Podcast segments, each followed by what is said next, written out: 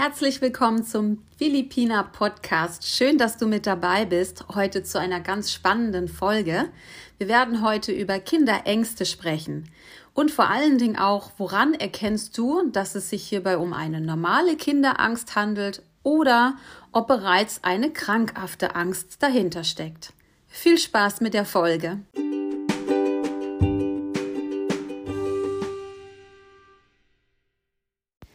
Angst ist eine ganz normale Reaktion auf Gefahren beziehungsweise auf das, was Kinder meinen, was Gefahren sind. Und das kann ja unterschiedlich nach Alter oder nach Entwicklungsschritt unterschiedlich wahrgenommen werden. Und das ist auch völlig normal. Alle kennen die Angst vor dem Monster unter dem Bett Gleichzeitig gibt es auch Kinder, die Ängste vor großen Hunden haben oder die Angst vor dem Gewitter und dem Donner da draußen haben. Und das kann ganz plötzlich kommen. Das sind wir als Elternteile manchmal überrascht, wo wir sagen, du hast jetzt Angst vor dem Gewitter. Also das ist ja nicht das erste Gewitter, was du mitbekommst. Und genauso schnell können aber auch diese Ängste wieder verschwinden. Das ist ganz, ganz typisch.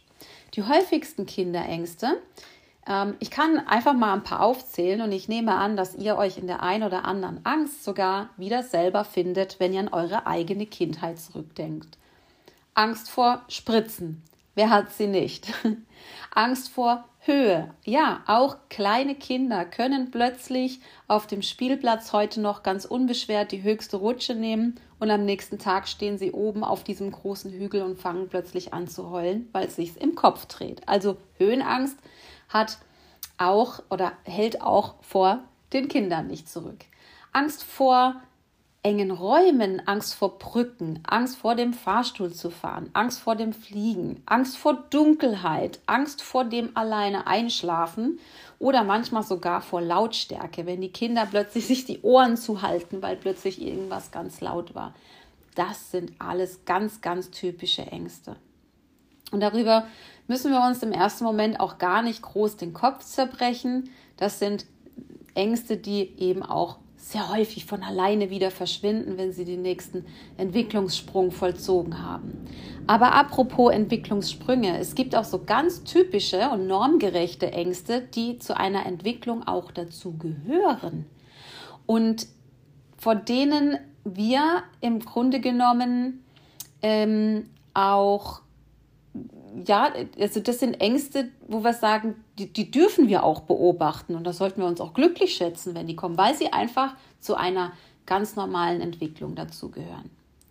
Als kleiner Säugling zum Beispiel kennen wir alle, wenn man das Kind aus dem Arm ähm, auf eine, ja, auf in die Wiege legt, zum Beispiel, fängt plötzlich das Kind an zu schreien. Das ist eine Angst.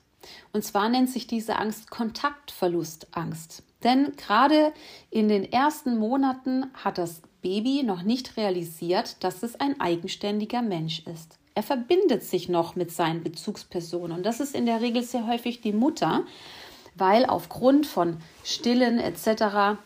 da einfach sowieso eine sehr enge Bindung aufgebaut ist und sehr häufig erleben dann eben auch die Mütter, wenn sie mal das Kind jemand anderen in die Arme drücken, dass es dann sofort anfängt zu schreien. Es hat einfach Angst vor dem Verlust der Bindung zu sich selbst in diesem Moment. Und ein bisschen später fängt auch das Kind nicht nur an zu heulen, weil es den Bindungsverlust hat, sondern weil es dann auch noch registriert, hoppla, die Person, die mich auf den Arm genommen hat, die ist ja eben auch noch nicht mal die Mutter oder der Papa. Die werden sich also diese Unterschiede bewusst und das ist dann die Angst vor dem Fremden. Ja, das ist auch ein ganz normaler Entwicklungsschritt. Und wenn dann die Babys anfangen zu krabbeln oder vielleicht sogar das Krabbeln überspringen und laufen lernen, ähm, kommt aber dazu, dass sie ja von ganz alleine eine Entfernung aufnehmen. Und äh, vielleicht könnt ihr euch in dem Kopf das so vorstellen, habt vielleicht auch Erinnerungen dazu. Das Baby krabbelt weg, dreht sich um, stellt fest, dass es irgendwie drei Meter weg von der Mama ist und dann fängt es plötzlich an zu heulen. Das ist auch eine ganz normale Angst, hat auch eben mit diesem Getrenntsein zu tun.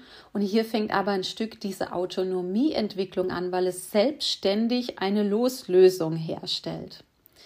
Und einen ganz prägnanten Punkt dazu haben wir natürlich, wenn es um einen Kindergarteneintritt geht.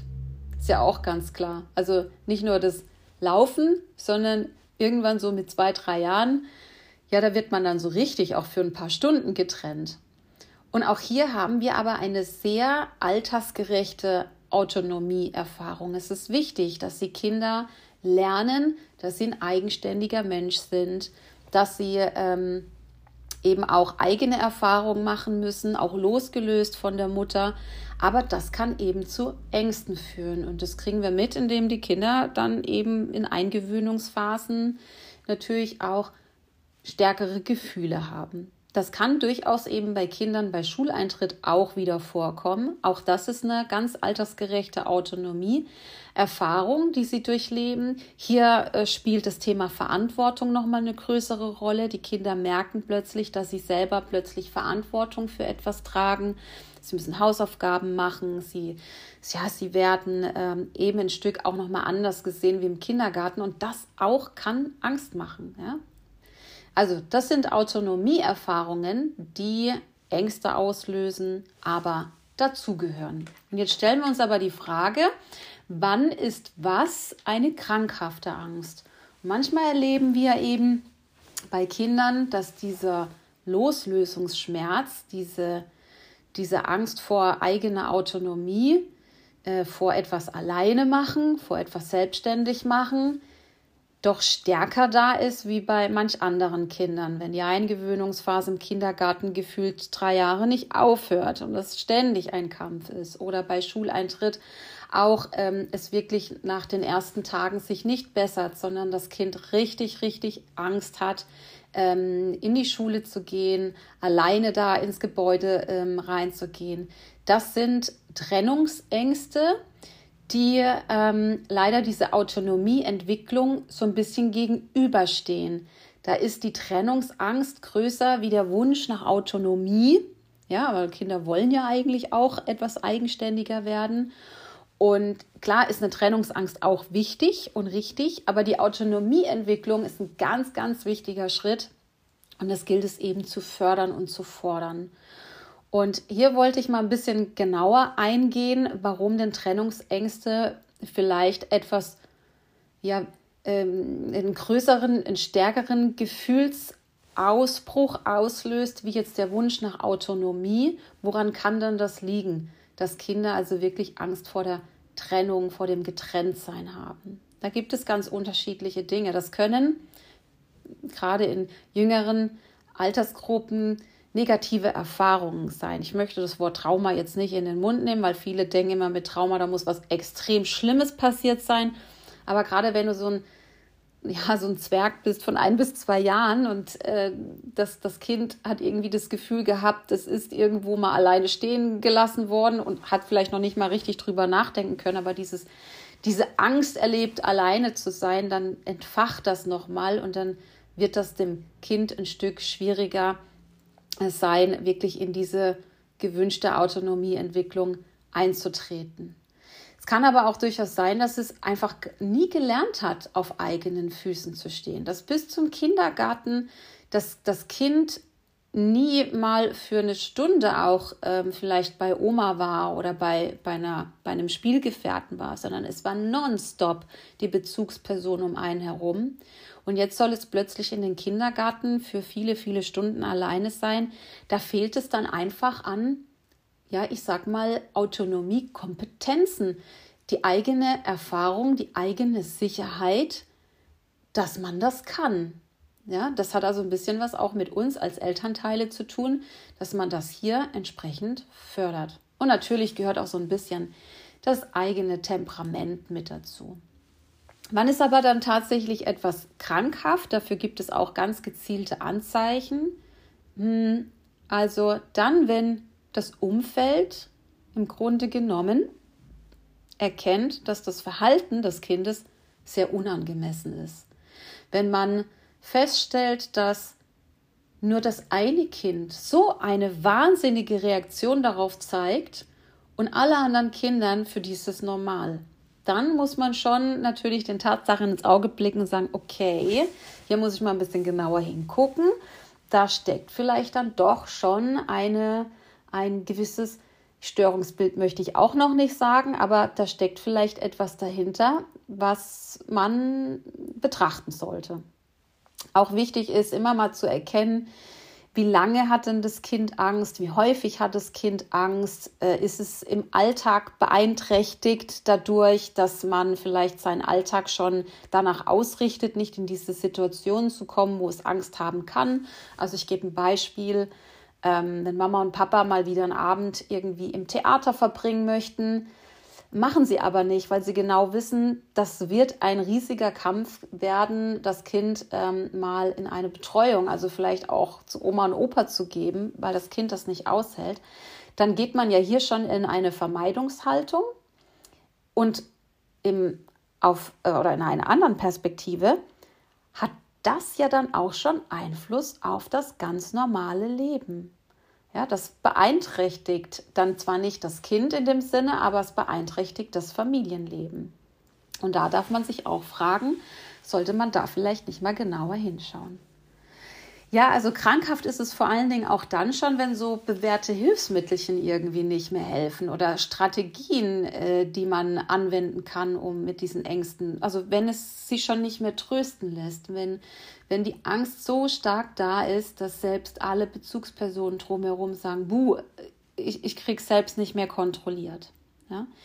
Sehr häufig natürlich, das ist der Klassiker, da wiederhole ich mich, sind natürlich psychosomatische Beschwerden. Wenn das Kind Bauchschmerzen hat, Kopfschmerzen hat, Übelkeit hat und das immer wieder in denselben Situationen, dann kann man auch davon sprechen, dass das krankhaft ist.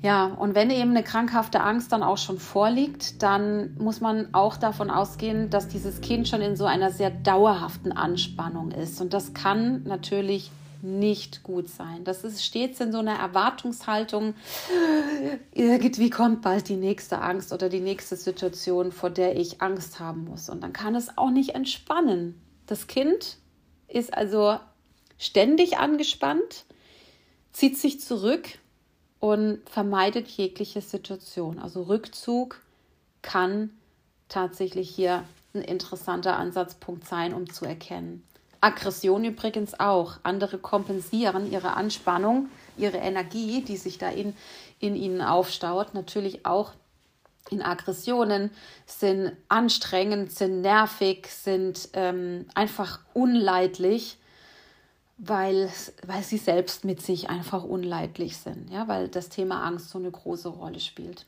Und dann ist es wichtig, dass man in Gespräche geht. Und wie man da mit Kindern drüber sprechen kann, wie man diese Themen anpacken kann, das erfahrt ihr dann in der nächsten Podcast-Folge. Ich hoffe, ich habe euch ein paar Impulse mitgeben können und ja, bedanke mich auf jeden Fall fürs Zuhören. Bis dann, euer Philippiner Coaching.